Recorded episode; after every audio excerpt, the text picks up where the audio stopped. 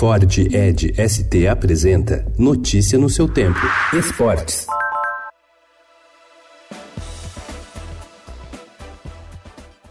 Na Juventus, Cristiano Ronaldo representa sucesso, mas também frustração. Forte no marketing, o português elevou o faturamento do clube italiano, mas falta obter grandes resultados em campo. Ele foi o quarto colocado na lista de artilheiros do campeonato italiano com 21 gols e anotou apenas seis na Liga dos Campeões, a metade de Messi, que foi o goleador do torneio. Mas graças ao fator CR7, a Juve teve na temporada passada uma receita total 23% superior à da anterior anterior, só que há um porém. O prejuízo do clube cresceu de 19,2 milhões de euros para 39 milhões de euros, de acordo com o balanço. Isso ocorreu porque a velha senhora ainda não conseguiu cobrir os custos da contratação do português.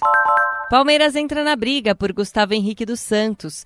Zagueiro não deve renovar com o atual clube e, caso não receba a proposta da Europa, pode defender o Alviverde.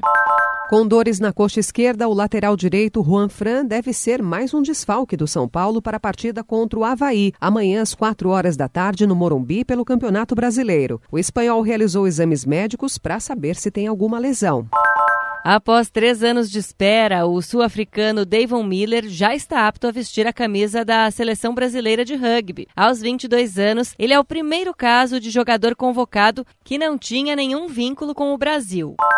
O Rally dos Sertões vai voltar a ter provas em São Paulo em 2020. A disputa off-road terá largada na capital paulista, como ocorreu de 1996 a 2001, e uma etapa no Vale do Ribeira.